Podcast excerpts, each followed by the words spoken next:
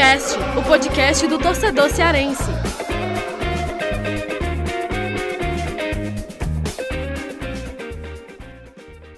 Vem que vem com a gente, rapaziada. Futecast na área para mais um episódio, nosso episódio linear. E a gente chega aqui ao episódio de número 180, hein? Que caminhada longa essa, né? A gente começou o nosso podcast lá em 2018, na época de Copa do Mundo, da Copa do Mundo da Rússia, e estamos aí é, desde 2018 na pista, chegando ao, ao episódio 180. Eu, Lucas Mota, estou aqui, como sempre, junto com ele, o mago dos números, Tiago Minhoca. Oca, oca, oca. É Tiago Minhoca, diria Vavá, né? E ele também, né? Irmão do Jorginho lá, jogador do Ceará, Afonso Ribeiro, a fera, também está aqui com a gente para mais um episódio linear, número 180. E antes da gente é, começar nosso debate aqui, e tem muita coisa para a gente falar, já quero parabenizar primeiro o Atlético Cearense por ter conquistado o acesso aí para a Série C, a gente vai abordar sobre isso, parabenizar também o Fortaleza aí, 103 anos de história, a gente está gravando aqui dia 18 de outubro, exatamente no dia do aniversário aí de 103 anos de história aí do Fortaleza, 103 anos da fundação do clube Fortaleza Esporte Clube. E a gente vai falar muito também do Ceará, dos assuntos sobre o Ceará, do desempenho aí, o jogo lá contra o Bragantino, no Fortaleza, uh, o desempenho do time lá contra a Chape, jogo também pela Copa do Brasil contra o Atlético Mineiro na quarta-feira, dia 20. E deixar os recados, como sempre aqui, né? Você pode participar lá é, acompanhar o nosso. Quando sair episódios novos lá na, na, na, rede social, no Twitter, a gente tem o nosso Twitter, arroba Footcast Underline Podcast. E você também pode é, mandar sugestões de pauta aqui, de convidados. A gente lançou aí na semana passada o episódio, o, o nosso novo projeto aqui, que é o Footcast Entrevista, que a gente vai estar trazendo convidados aí para esse episódio só para entrevista. O primeiro foi o Bergson e foi super bacana, foi super compartilhado aí. Muita gente escutou aí essa resenha com o Bergson, falou sobre Fortaleza, Ceará, essa fase dele lá na Malásia também está disponível aí no nosso podcast.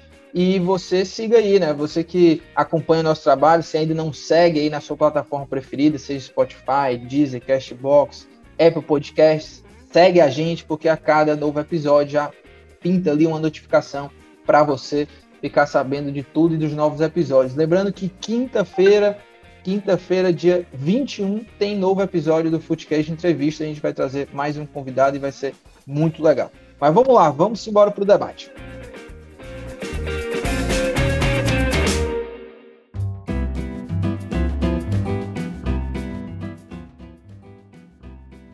Tiago Minhoca, Afonso Ribeiro, vamos lá, vamos. Primeiro, Minhoca, eu queria que só que, que a gente abordasse aqui é, acesso do Atlético Cearense né? Empatou, pênalti, é, decisão, emoção. Eu lembro que a gente estava no grupo ali da cobertura dos jogos que viriam a acontecer. Na verdade, o Ceará ia jogar, né? Ontem, domingo, a gente está gravando segunda, 18.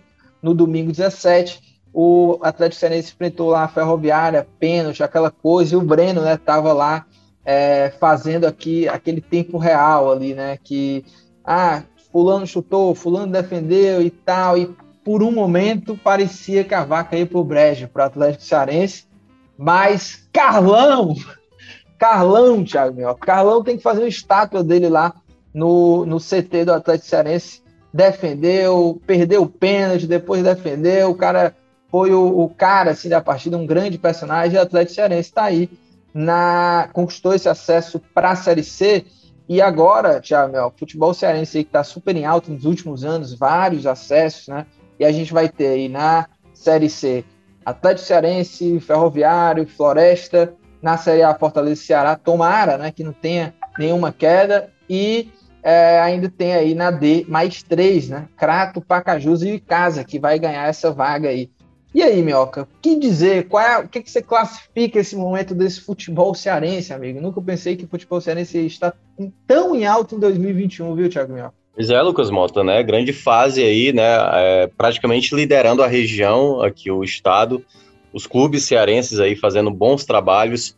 O Atlético Cearense que passou ali bem no aperto, né? Na, na fase de grupos, teve muitas oscilações, né? Chegou a ser sexto lugar, se eu não me engano, na décima rodada. Eu sei que faltava quatro, é, é, eram 14, então, é, na décima rodada o Atlético Cearense era o sexto colocado do seu grupo, vivia um momento de muita instabilidade, tinha perdido jogos, vinha de duas derrotas seguidas, e aí na reta final conseguiu é, superar ali, né, exatamente os adversários, os confrontos que tinha, passar na quarta colocação, não era o favorito na, na, na segunda fase, passou, Carlão se destacando na disputa de pênaltis, e aí foi avançando nas oitavas de final também, a equipe também que não tinha também o favoritismo, considerado favoritismo, foi lá e também conseguiu passar. Chega nas quartas de final, enfrentava a melhor equipe, né, a equipe com mais dinheiro da Série D, que era a Ferroviária, empatou um a um aqui e conseguiu segurar o 0 a 0 lá em Araraquara para na disputa de pênaltis emocionante, né? Aliás, um final de semana muito emocionante pro pro futebol cearense, porque foram três partidas malucas, né?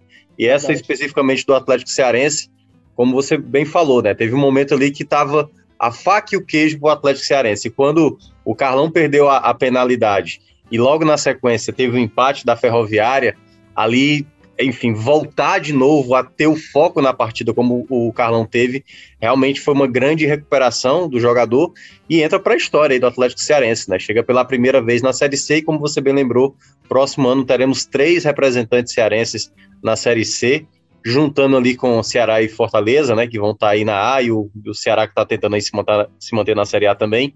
É, vamos ter cinco equipes aqui da capital, né, de Fortaleza, nas três primeiras divisões, além das equipes do interior que vão disputar a Série D, né? Pacajus, Crato e o Icasa, que herdou essa vaga aí, já que o Atlético Cearense subiu, o Icasa também vai disputar a Série D do próximo ano, Lucas. É isso, o futebol cearense está demais. Meteu-lhe a sola lá o Atlético Cearense na Ferroviária. Não vai não, hein? Atlético Cearense aí, Série C, né? Agora o calendário vai ficar ainda mais movimentado e ainda mais divertido. E a gente vai ter mais chances aí de, quem sabe, garantir um acesso da Série C para a Série B no, no próximo ano com Ferroviário Floresta e Atlético Cearense. Parabéns aí ao Atlético Cearense. Minhoca e Afonso, o Minhoca já falou aí, né, dos jogos emocionantes. Um foi o do Atlético Cearense e um, um o outro aconteceu também é, logo depois do jogo do Atlético Cearense, que foi o jogo do Ceará, que é o que a gente também vai abordar ainda nesse primeiro bloco. Depois a gente fala sobre o tricolor do Psyu Fortaleza no segundo. Mas vamos lá, partidaça contra o Bragantino, jogo emocionante. Jogo com um gol no último minuto, não é novidade para o Gabriel Lacerda, porque ele já fez isso, né? É, foi assim lá já contra o Atlético Mineiro, Gabriel Lacerda, personagem do jogo, gol do último minuto, empate, uma partida polêmica, porque teve de tudo nesse jogo, teve erros bizarros, teve erro de arbitragem, é, o Ceará perdia por 2 a 0 foi lá é, e conseguiu o empate.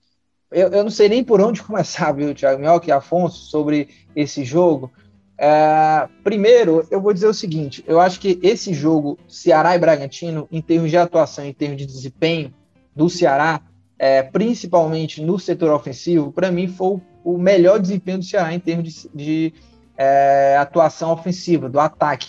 Eu vi um Ceará que é, a gente não via assim fazendo esse tipo de jogo, né? Um, um time organizado ofensivamente, fazendo triangulações, tendo um ponta, o Eric jogou demais, o Eric, né? Um ponta que dribla, que, que toca, que dá passe, que dribla, que vai para cima. O Eric foi muito bem nessa partida e confirmou a expectativa que a gente falava. Ah, o Eric precisa ser titular. O Mendonça foi titular também? Foi. Jogou absolutamente nada. O, o não dá para ser nem mais primeira opção é, é para entrar no segundo tempo. Assim, é brincadeira que o Thiago Nunes ainda tenha colocado o Mendonça para jogar contra o, o, o time do Bragantino.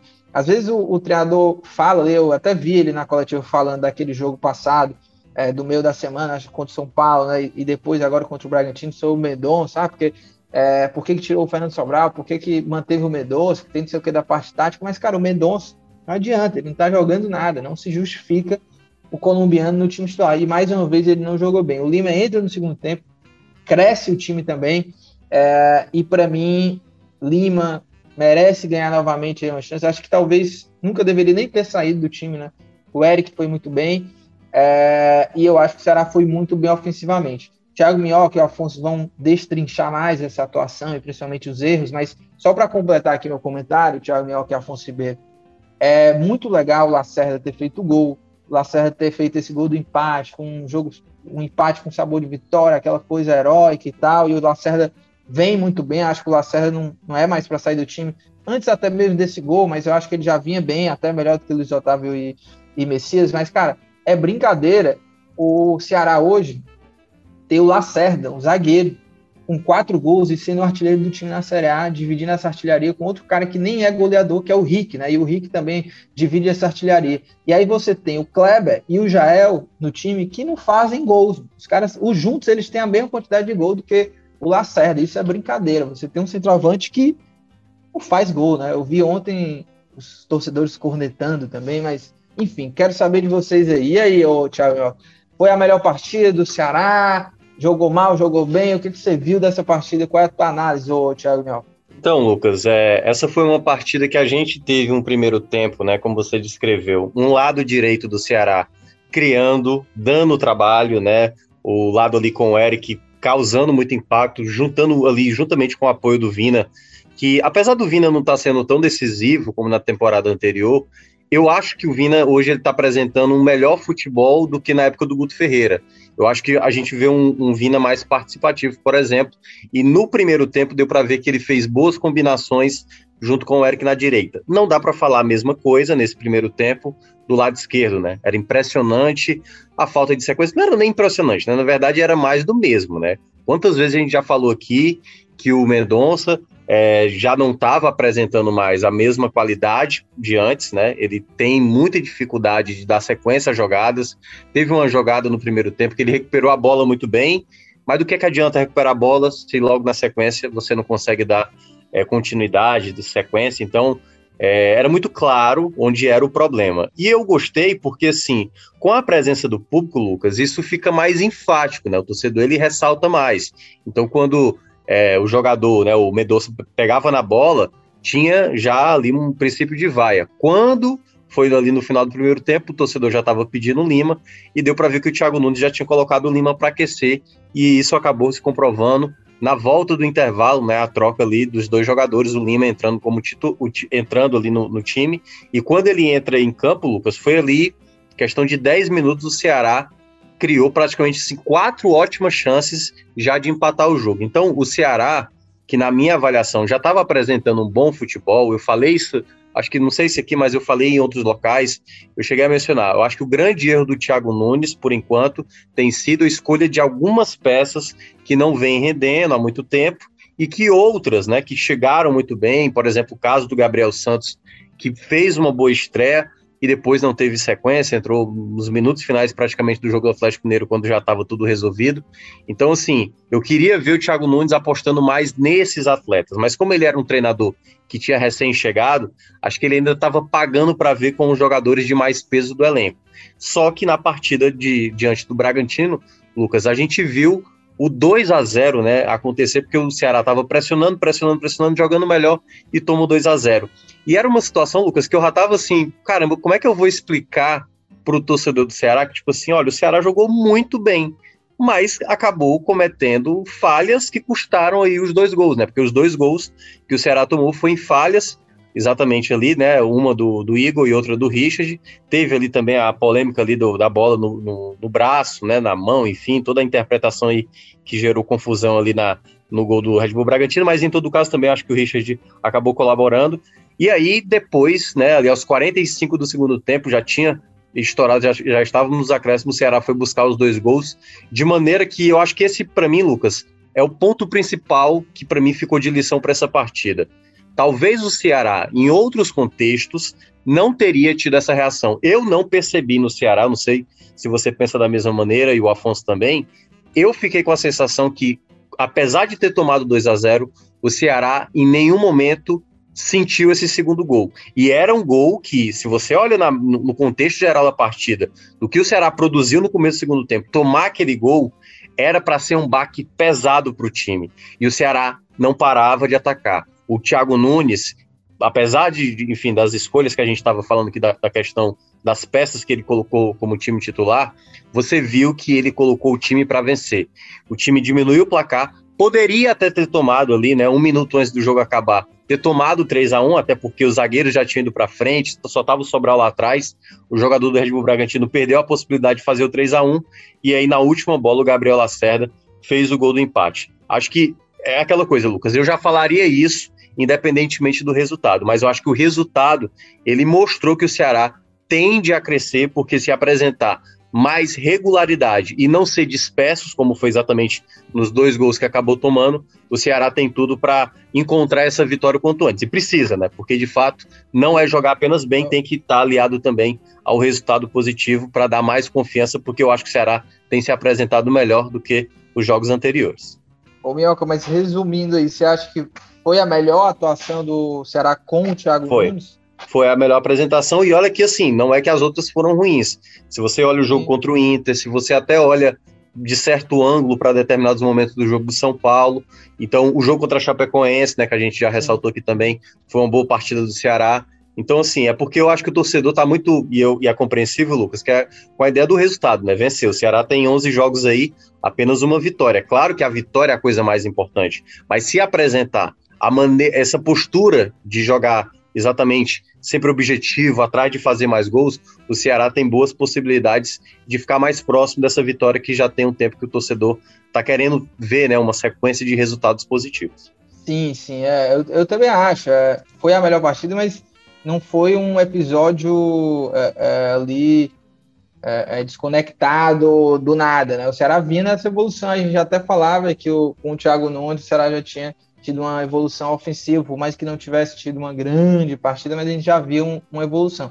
Eu acho que o que tem que melhorar hoje nesse Ceará, uma é questão de desatenção mesmo. Assim, você não pode bobear. O, o, Igor deu um gol, o cara deu um gol, né? Você não, não dá para bater aquela falta ali e bater da forma que ele bateu. É, é uma falta, foi uma falta. Não é que o, o do Marcelo Benevenuto também um erro bizarro, mas ainda era, era foi ainda, eu acho que é, tem um peso ainda um pouquinho menor do que a do Igor, porque não tinha ninguém, era uma falta, o cara podia dar um chutão, podia jogar para fora, podia dar para o Richard mesmo, ele acabou entregando lá no ataque do Bragantino.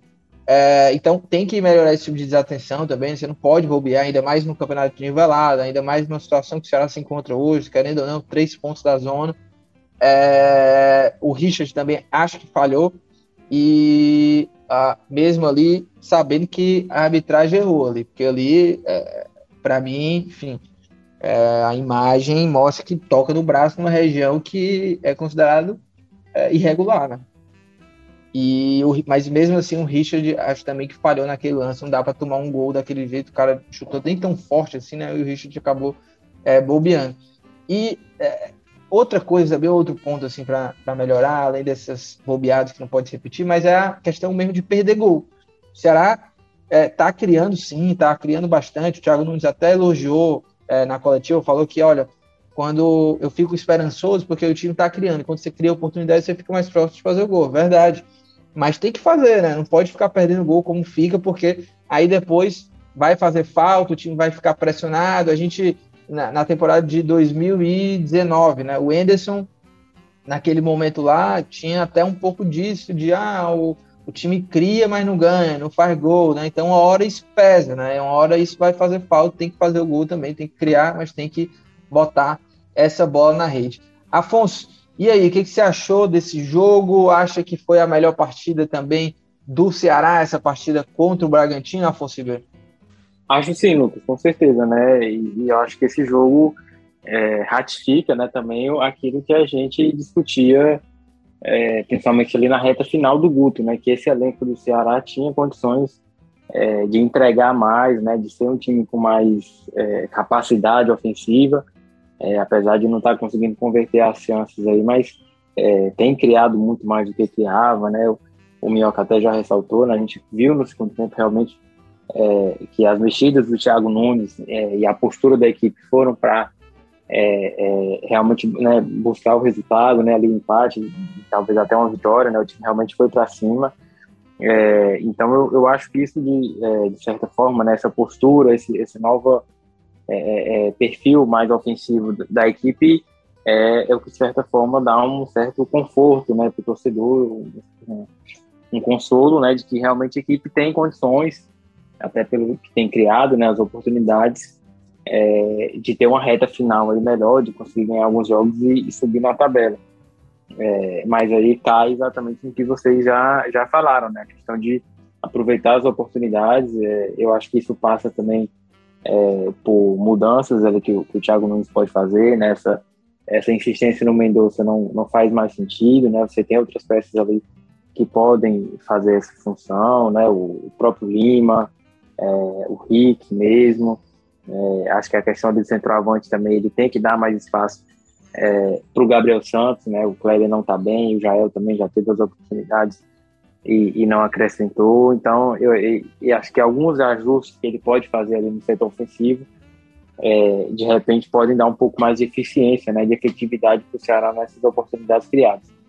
Mas eu acho que é, é, eu entendo né, esse clima que realmente que, que se criou aí de uma, de uma virada de chave, é, de você conseguir reagir, essa postura mais ofensiva ali, né? A, a, a torcida apoiando, empurrando o time.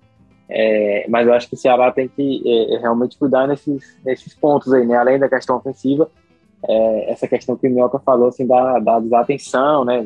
Você, é, os jogos da Série A, exigem um nível de concentração muito alto, né? Qualquer vacilo que você, que você dê, né? Principalmente contra esses times mais qualificados, é, muito provavelmente você vai pagar o preço ali de, de tomar um gol, enfim, de, de perder um jogo. É, e, e, o Ceará teve muito próximo disso, né? Um 2 a 0 de você reverter é muito difícil. Acabou ali conseguindo né, é, é, o empate nos acréscimos, mas poderia ter custado mais caro, né? Esses vacilos. É, então, é, tem que realmente elevar esse nível de concentração, tentar minimizar o máximo possível esses pequenos ou grandes, né? Como no caso desse jogo aí, vacilos defensivos que, podem dar vida ao adversário e principalmente é, é, ajeitar, né, ajustar essa questão da, das finalizações, ali, do poder de definição, é, porque o Ceará tem criado muito, né, e isso não, né, em alguns jogos vai ser mais difícil, né, você conseguir ter esse volume de jogo, é, e aí você tem que ser, procurar ser o mais letal possível, né, aproveitar as oportunidades é, para não ficar passando esse sufoco, né, de, de, de, é, ter que correr atrás de, de empate, ou, enfim, lamentar depois, né, como foi o jogo contra o Inter, por exemplo, que o Ceará também criou bastante e acabou é, só empatando. Então, eu acho que o Ceará conseguindo ajustar isso aí é, com a produção que teve, realmente a perspectiva é positiva de conseguir é, figurar numa parte mais de cima da tabela. É, e ainda sobre o ataque, né? É, isso. Eu acho que o Thiago Nunes tem que dar mais chances aí pro, pro Gabriel Santos. Entrou muito bem não já tinha entrado bem em outro jogo participou ali do lance do gol, né? O chute dele desvia lá no zagueiro e, enfim, acaba entrando. O gol não foi dado para ele, né? Foi considerado gol contra. Mas é isso, o cara é grande, tem, tem velocidade, em alguns momentos parece até lembrar um pouco o Saulo, então dá mais oportunidade para ele. Eu, eu assim, eu acho, eu já não, eu não acho que o Kleber e o Jael vão acrescentar mais muita coisa além do que eles já apresentam. É, vão, podem fazer um gol ou outro ali, até gol importante aqui acolá, porque, enfim, é, eles estão ali para isso, mas assim, não vai ser mais nada além é, é, de. Não, não, vão conseguir. Eu acho que eles não vão desandar a fazer gols mais, sabe? O, o, o Kleber é, é muito.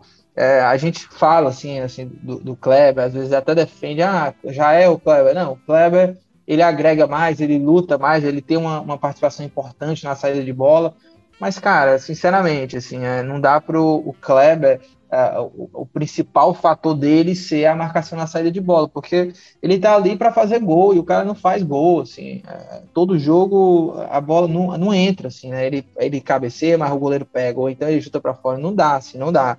O Ceará ter centroavante com o Kleber e o Jael não fazendo gol, não sendo caras decisivos ali pro jogo.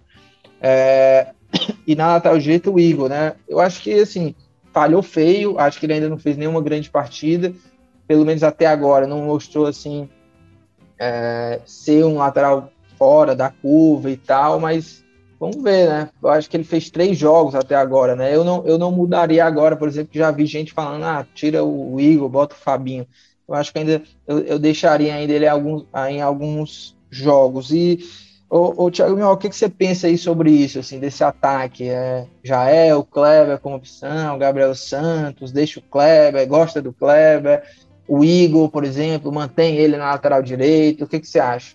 É, sobre as peças, assim, eu acho que é, o Lacerda, por exemplo, eu acho que ganha essa, essa titularidade agora. Acho que o Luiz Otávio é um. Sempre gosto de ressaltar que é um ótimo zagueiro, mas quando a gente olha até os últimos gols que o Ceará tem tomado, muitos das, das falhas também têm acontecido ali, mais quando o Luiz Otávio acaba se precipitando numa jogada ou um pouco desatento. Eu acho que o Lacerda, além de dar a mesma qualidade defensiva, talvez o, o Luiz Otávio consiga ter mais prevalência assim para muitas jogadas milimétricas assim de afastar, mas você tem um cara que também pode balançar as redes, né? Não à toa tem quatro gols e aí é um dos artilheiros é, do Ceará na, na, na Série A. E das outras posições, eu acho que o Igor não tem concorrência, é, deveria né, ter uma possibilidade ali de concorrência, mas o outro é o Gabriel Dias, né? Eu não acho que o Gabriel Dias vá oferecer a mesma qualidade de apoio. Acho que o, o Gabriel que Dias. Nem tá apto, né? É, tá apto, assim. temos que lembrar isso também.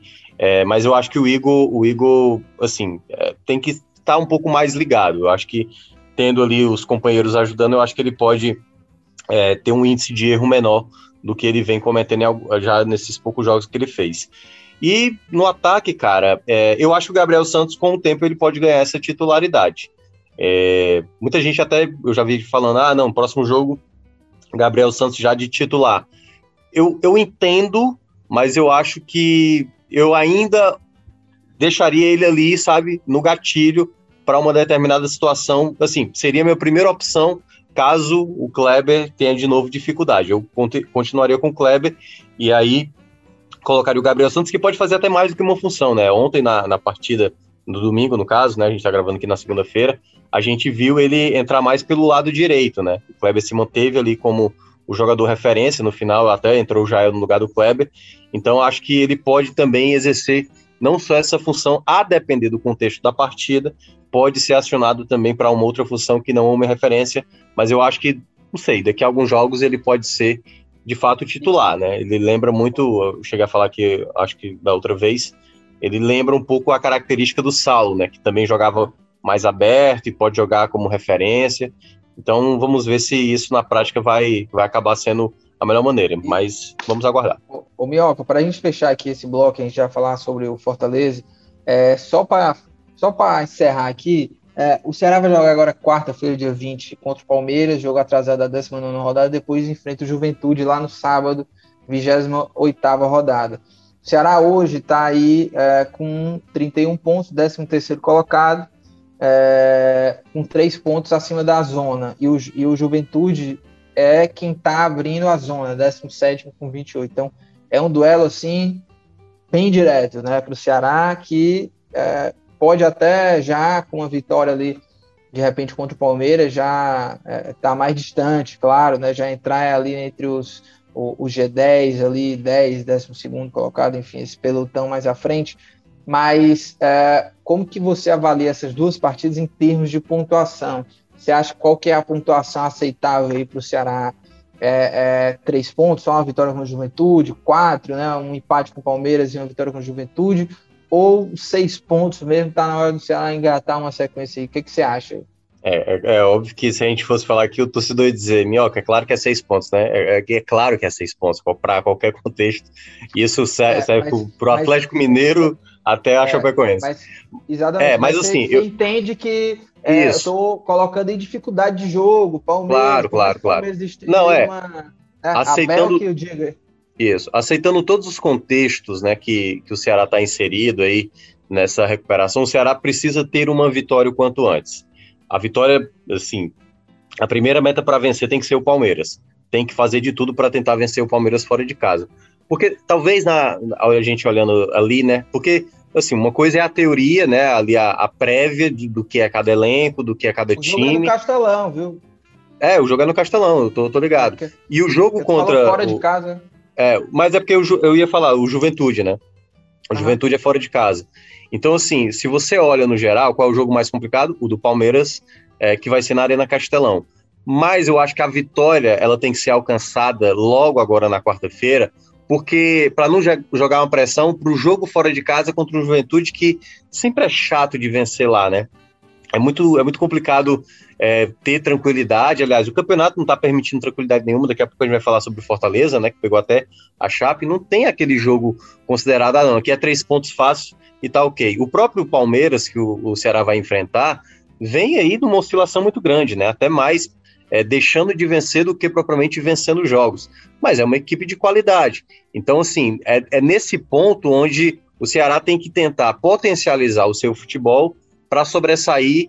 Claro, alguns adversários vão ser mais complicados, outros vão ser mais acessíveis, mas eu acho que tem que ter pelo menos aí uma vitória nos próximos, que eu diria que talvez o cenário mais apropriado para se desgarrar mais dessa luta da zona de rebaixamento seria dos quatro pontos. Vencer um jogo, eu acho que mantém o Ceará numa condição já saindo ali de um, de um certo desespero para uma tranquilidade, porque é, a gente tem que lembrar, e claro, a gente vai abordar isso na próxima semana, né, no outro meio de semana o Ceará já vai cumprir o outro jogo dele e também fora de casa, só que contra o Bahia. Então, assim, o Ceará tem uma tabela que precisa tentar vencer logo, porque, Lucas, tem esses jogos contra Juventude e Bahia, e não vencer um jogo desse já se torna aquela situação, tipo assim, a gente não tá ganhando nem os confrontos diretos, entendeu?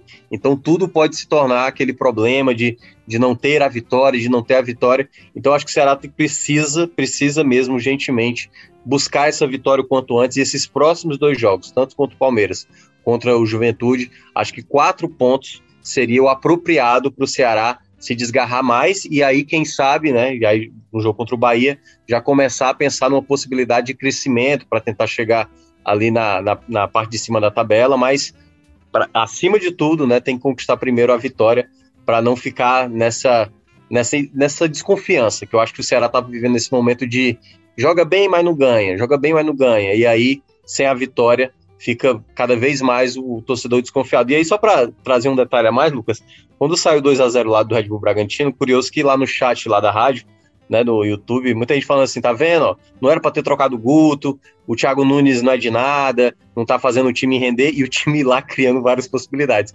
Quando saiu o gol do empate, aí o pessoal que era mais a favor do Thiago Nunes, tá vendo, o time tá jogando, o time não desiste, então, queira ou não, tá muito atrelado ao resultado, à insatisfação e, obviamente, a confiança do torcedor. Então a gente precisa ver o Ceará vencer para ter mesmo essa confiança sendo retomada para o lado do torcedor. É, e vamos ao segundo bloco aí com Fortaleza.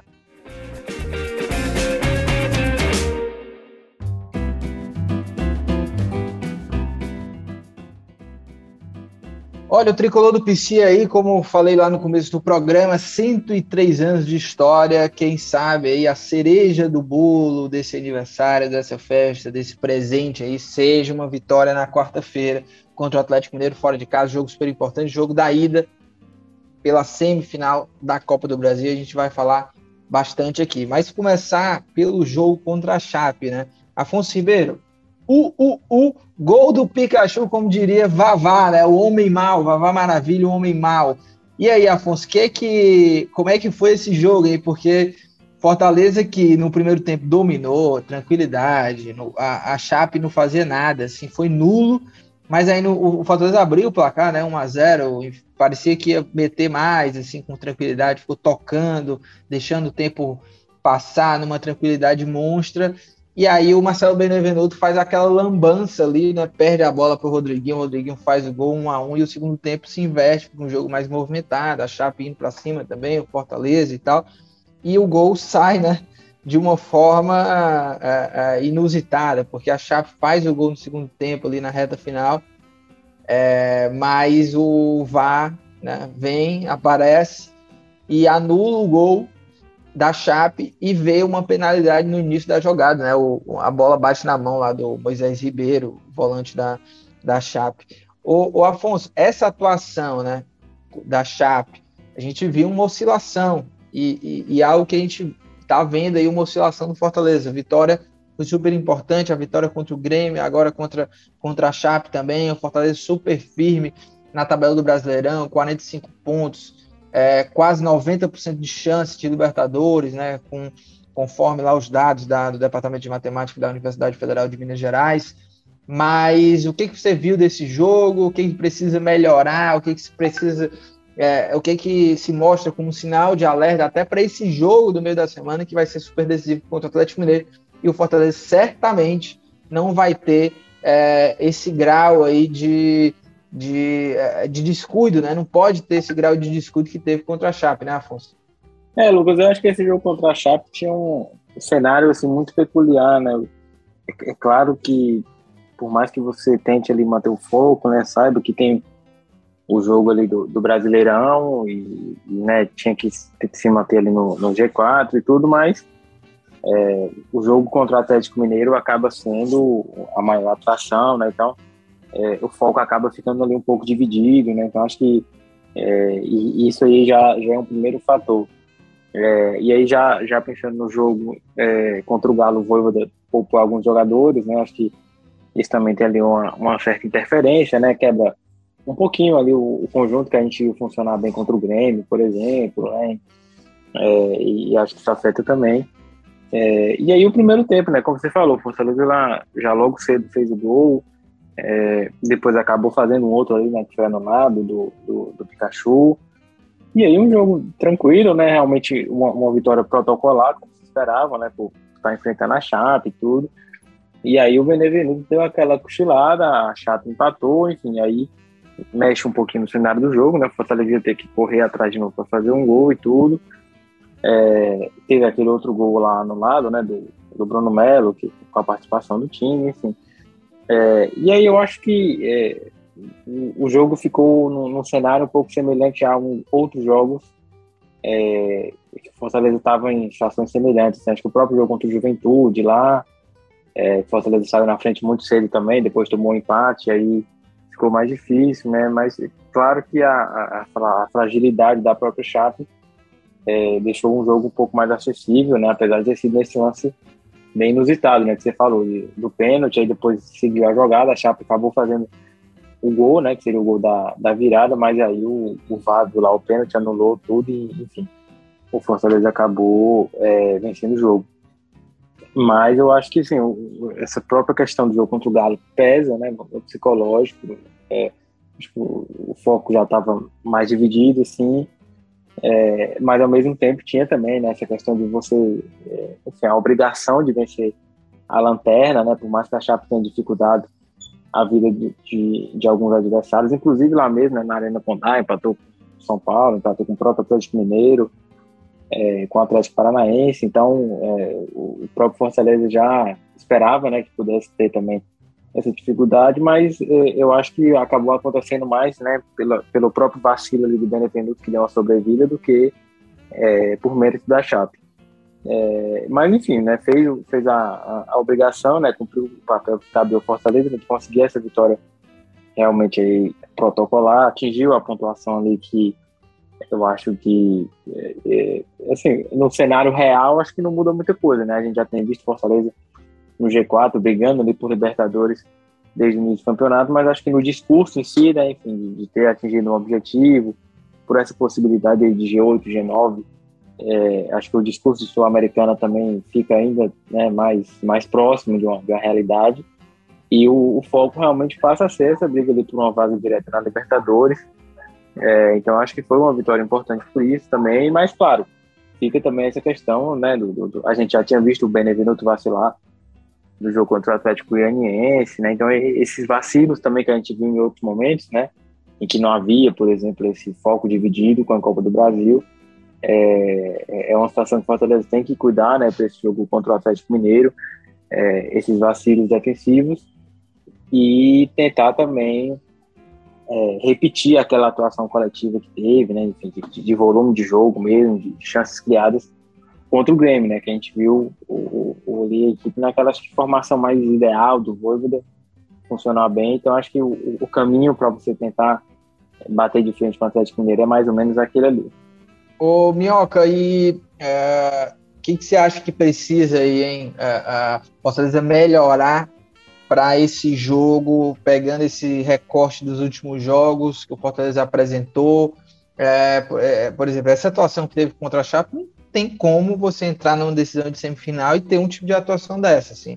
De um time que naquele primeiro tempo tinha um jogo nas mãos e se acomodou ali com o resultado 1 a 0 feito no começo do jogo. O segundo foi, foi mais difícil porque a Chape cresceu. Você não pode ter esse tipo de desatenção, de oscilação num jogo só.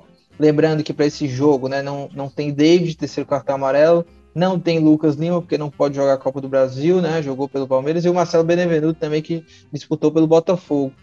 É, e aí, Mel, o que, que você acha que precisa melhorar, focar para esse jogo? O que, que não pode se repetir, além, claro, até da desatenção, que você vem martelando nessa tecla, né? A desatenção do Fortaleza.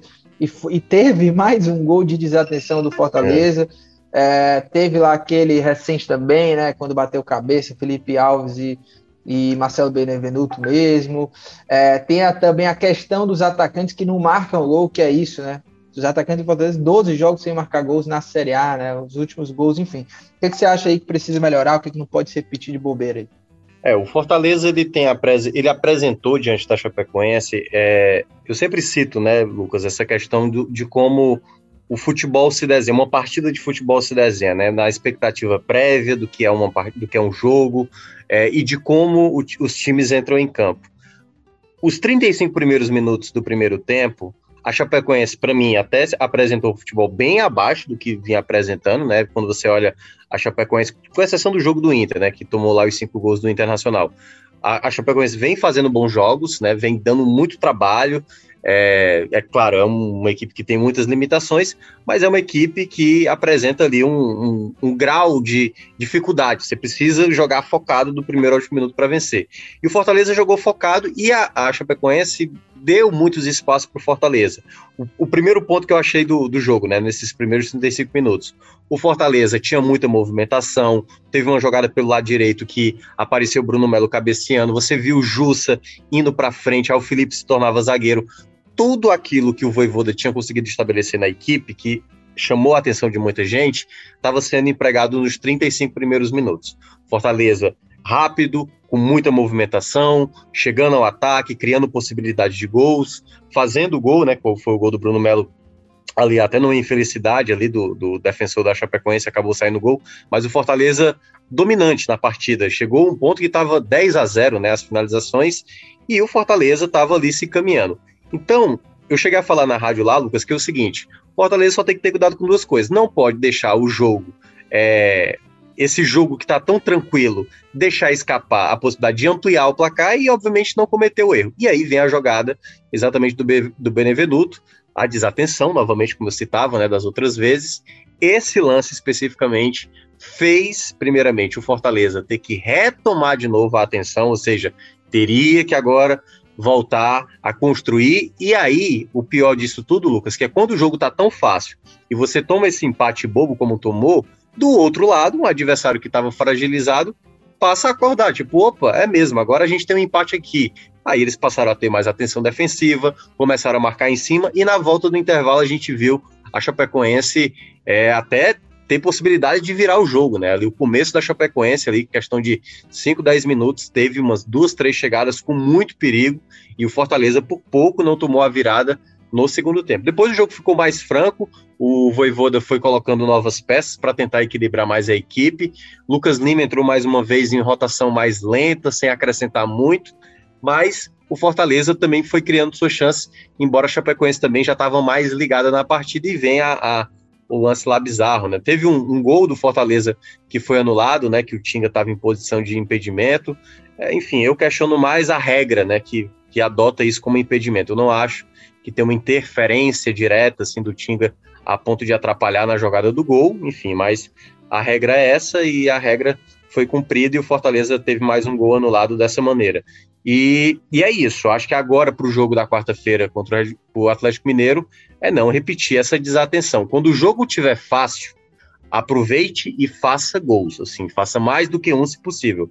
E quando você é, tiver com esse jogo é, no controle, não cometa falhas como o Benevenuto cometeu, porque aí isso pode estar custando muito, né? O próprio Fortaleza já passou por isso algumas vezes, Lucas, naquela reta final, né? Que todo mundo dizia, ah, vai ter o Cuiabá, vai ter o Juventude, vai ter o Santos mal dá para fazer uma pontuação histórica aí no primeiro turno e a gente não viu isso. A gente viu Fortaleza deixar escapar muitos pontos por conta dessa desatenção e fica novamente a lição para o jogo seguinte que vale demais aí na Copa do Brasil.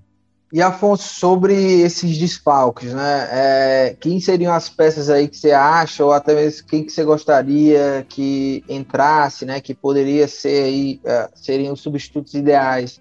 É, no lugar do Marcelo Benevenuto, é, acredito eu, né? Deve jogar o, o Matheus Jussa. Acho que não tem muito segredo, assim. É, o Lucas Lima já está reserva, né? Mas aí tem uma questão. Mantém o Matheus Vargas ou traz o Romarinho e no ataque sem o David, qual seria a dupla, né? Se Robson é mantido, Robson que não jogou o jogo passado, né? Tava suspenso. Se Robson com o Romarinho, que entrou nesse jogo até, né? Ou se outra dupla aí, Robson e, sei lá, Angelo Henriquez, o Elton Paulista e Robson. Como é que você vê essas, essas dúvidas aí na escalação, Afonso? É, Lucas, eu acho que é por aí mesmo, né? Ali na zaga. O Ronald, Russo, né? né? Desculpa até te interromper, o, o Ronald também, como meio armador, né? Isso, isso. É, eu acho que ali na zaga é o Justa mesmo, né? Não tem é, é, muita opção, né? O seria o Jackson, mas o Justa reserva imediato ali. É, e aí imagino que ele deva repetir o que fez contra o São Paulo, né? Que ele usou o Tite centralizado e o Justa pelo lado esquerdo. É, ali no meio campo, eu acho que o Vargas conseguiu ganhar alguns pontos né, naquele jogo contra o Grêmio, que ele realmente foi muito bem, é, é, é se apresentou bem ali no ataque e, e também na, na parte da, da, marcação também. Mas eu acho que o Ronald é uma opção, né? Porque é, foi bem contra o São Paulo, depois, quando teve outras chances também, o próprio jogo contra o Fluminense. É, e por ser um jogo fora de casa, né? Contra o adversário forte, talvez ele queira ter um pouco mais, é, é, é, se resguardar um pouco mais ali na parte defensiva, né, no momento é, de marcar, tentar anular algumas peças do, do Atlético Mineiro é, e aproveitar essas subidas, né, do, do próprio Ronald, do, do Ederson, do Felipe, enfim. É, então eu acho que o Ronald é, uma opção forte também, aliás, que junto com o Matheus Vargas. E aí eu acho que o Romarinho pode ser uma peça aí no ataque, né, no, no lugar do David. acho que com o Robson, talvez, né, tentar explorar ali mais a velocidade também. É, o Henrique, quando jogou de titular, acho que ainda não conseguiu entregar tanto assim é, do que quando, né, em comparação às vezes que ele, que ele entrou né, no decorrer dos jogos. É, o Elton Paulista também é um cara que tem, o Voivoda tem utilizado ele mais no decorrer dos jogos, né, em geral, então é, imagino que o, o ataque mais é, é, provável aí seja mesmo Robson e David.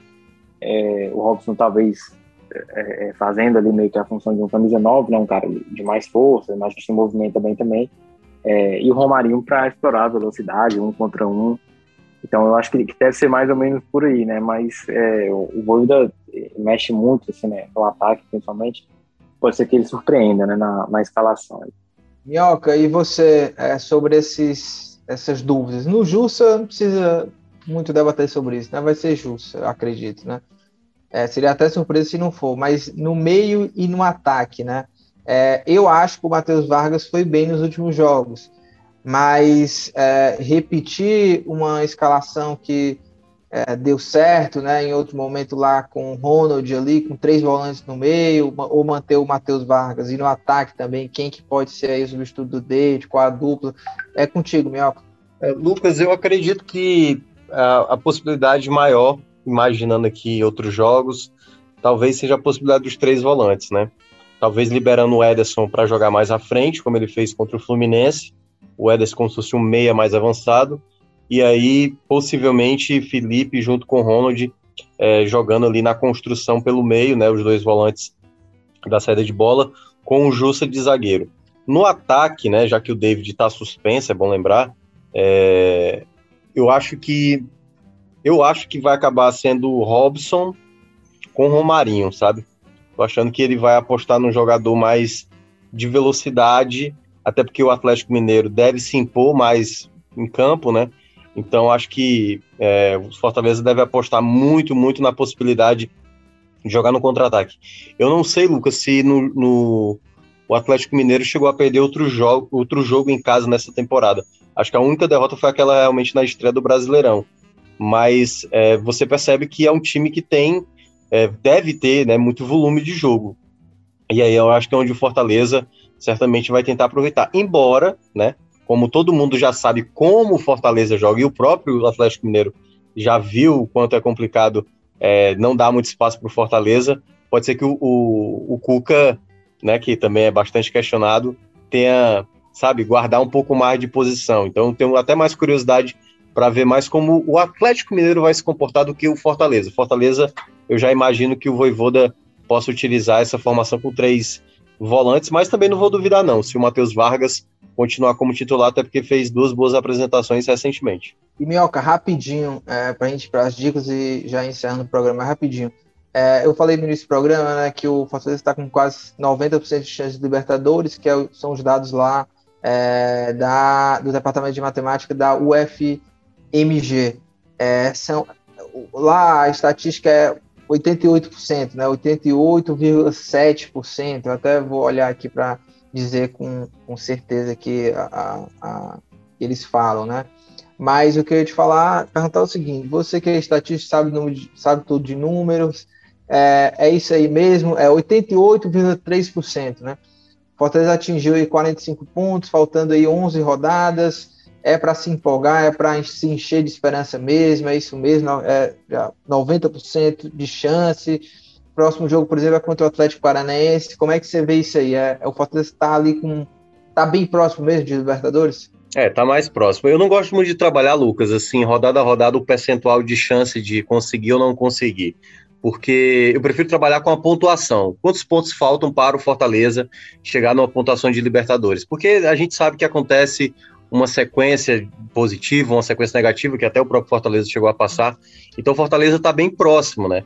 Eu tô cotando aí que 57 pontos dará a vaga na, na, na Libertadores. Lembrando que hoje o Atlético Paranaense ele está na décima colocação e caso ele ganhe uma das Copas, né, ou a Sul-Americana ou a Copa do Brasil, Hoje, se fosse o terminar hoje o Campeonato Brasileiro, a gente teria G8 mais o Atlético Paranaense. Não teríamos G9 só se o Atlético Paranaense estivesse entre os nove colocados e, claro, for campeão de uma das Copas. Então, Não. nesse cenário. Oi. Não, é, é, é, você falou aí dos 57 pontos. É, 57 pontos é o que? É, é você tá dentro do G4 ou é para ir para pré-Libertadores? É, 57 é aquela classificação de sexto colocado, né? Eu tô colocando ah, tá. como se fosse sexto colocado. É, que aí é, eu tô colocando sexto porque pode se tornar, tudo indica que vai até o sétimo, possibilidade de um G8 muito garantido, e o G9 vai depender muito de quem for o campeão da Sul-Americana. É o caso que eu estava citando do Atlético Paranaense, né? O Atlético Paranaense aí está um pouco mais atrás na Série A. Então, 57 pontos é uma pontuação que garante ali um sexto lugar. Se for imaginar uma vaga direta, que aí seria para um quinto colocado, ou até mesmo um quarto colocado, o Fortaleza teria que beirar ali por volta dos 58, 59, quem sabe até 60 pontos, que aí já seria uma pontuação já próxima de um, de um quinto colocado, quarto colocado. Então, o Fortaleza precisaria de mais 15 pontos, aí, cinco vitórias, né, nos 11 jogos que restam. Então, assim, há uma boa possibilidade, né? É claro que o Fortaleza está envolvido aí também, vai ter que meio que dividir o foco com a Copa do Brasil e principalmente, né, como o Fortaleza vai sair dessa semifinal da Copa do Brasil, porque também é bom a gente ver é, como Fortaleza é, se passar, se vai dar uma esmorecida, né? Aquela coisa, estamos na final da Copa do Brasil e aí isso pode gerar um relaxamento e pode também o, o outro efeito também, né? Você passar, você ser eliminado e também isso afetar. Então a gente precisa ver como Fortaleza reage também a, a dividir essas atenções com a própria Copa do Brasil e, claro, né, o Fortaleza tem apresentado um bom futebol, aquela coisa que a gente sempre fala, né? É manter o foco, porque realmente com a desatenção isso deixar a situação mais é, à mercê de tropeços que possam acontecer.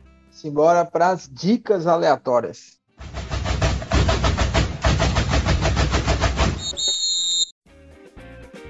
Tiago Minhoca, Afonso Ribeiro, para a gente finalizar o programa aqui, dicas aleatórias. Olha, a minha dica, viu, eu vou eu vou repetir uma dica de Thiago Minhoca, mas é porque eu gostei tanto, mas gostei tanto que eu quero reforçar essa dica e quero muito que as pessoas assistam. Que é a dica que o Thiago me deu, ou o Thiago Minhoca deu aqui, acredito que até na semana passada, que foi a série Belly, né? Nossa, é incrível, Thiago Minhoca. Eu já comecei a assistir, tô Muito quase bom. terminando. E é como você disse, né? Uma mistura de Dexter com, não sei, é com Breaking Bad, né? É, tem Mas é, tem muita coisa do Dexter, tem muita coisa do Dexter. Eu adoro, eu adorava assistir Dexter, mesmo depois de ter ficado horrível, li livro e tal. Mas enfim, Belly, eu vim aqui só reforçar essa dica Lucas. do Thiago Minhoca, que ela é valiosa e ela tem na HBO. Ah. Eu, eu, eu, preciso só te perguntar, tu viu o quinto episódio da segunda temporada já? Não, ainda não terminei a primeira, eu tô terminando. Beleza, mas quando tu chegar nesse quinto episódio, eu quero muito conversar contigo depois sobre isso. Mas enfim, segue. Tá certo. Eu tenho um, um como é que eu posso dizer? Uma certa raiva da Sally, né? Sally, né? A, a, a namoradinha dele lá. Mas enfim, o, o, o Thiago Miel queria falar alguma coisa dela. É, deixa ah, pra lá. É, é. O Afonso, e aí, o que, é que você traz de dica aí? Meus amigos, apenas Casamento às Cegas Brasil. Assistam. É suco de vergonha ali e constrangimento. É horrível, vale muito a pena assistir. Boa, boa, boa. É isso, é isso que a gente precisa aqui, né? Tiago Minhoca, é, vai lá, manda sua dica e uma dúvida. É, o nome dela é, é Célia ou é Sally? Acho que é Sally. Acho que é tá Sally. É isso. Mas vai lá, eu tô, tô bem puto assim com ela, porque ela é. É, é, é um pouco suportável mesmo. Nosso, nosso, guerreiro, enfim, vai lá, Minhoca, vai lá. Cara, eu vou indicar uma, uma que tem a ver até com as duas coisas que vocês mencionaram. É uma, é uma série da HBO e tem a ver com casamento, com a dica aí do, do Afonso, que é cenas de um casamento com o Oscar Isaac e com a Jessica Chastain, que eu assisti ontem o primeiro episódio pela primeira vez e, e, achei interessante a abordagem, achei muito interessante a abordagem. É um drama, né? É um drama e eu gostei muito do primeiro episódio, assim, a maneira como começa o primeiro episódio, eu achei uma sacada muito bem feita. E tá lá, eu ainda não terminei a série, só vi um episódio, mas eu gostei do primeiro episódio, então quem sabe mais à frente aqui nos futuros episódios eu recomende mais fortemente. Show. Tamo junto, Thiago Minhoca, Afonso Ribeiro. Lembrando que este podcast é a realização do Povo Online na edição nosso amigo André Silvestre. Valeu, um abraço.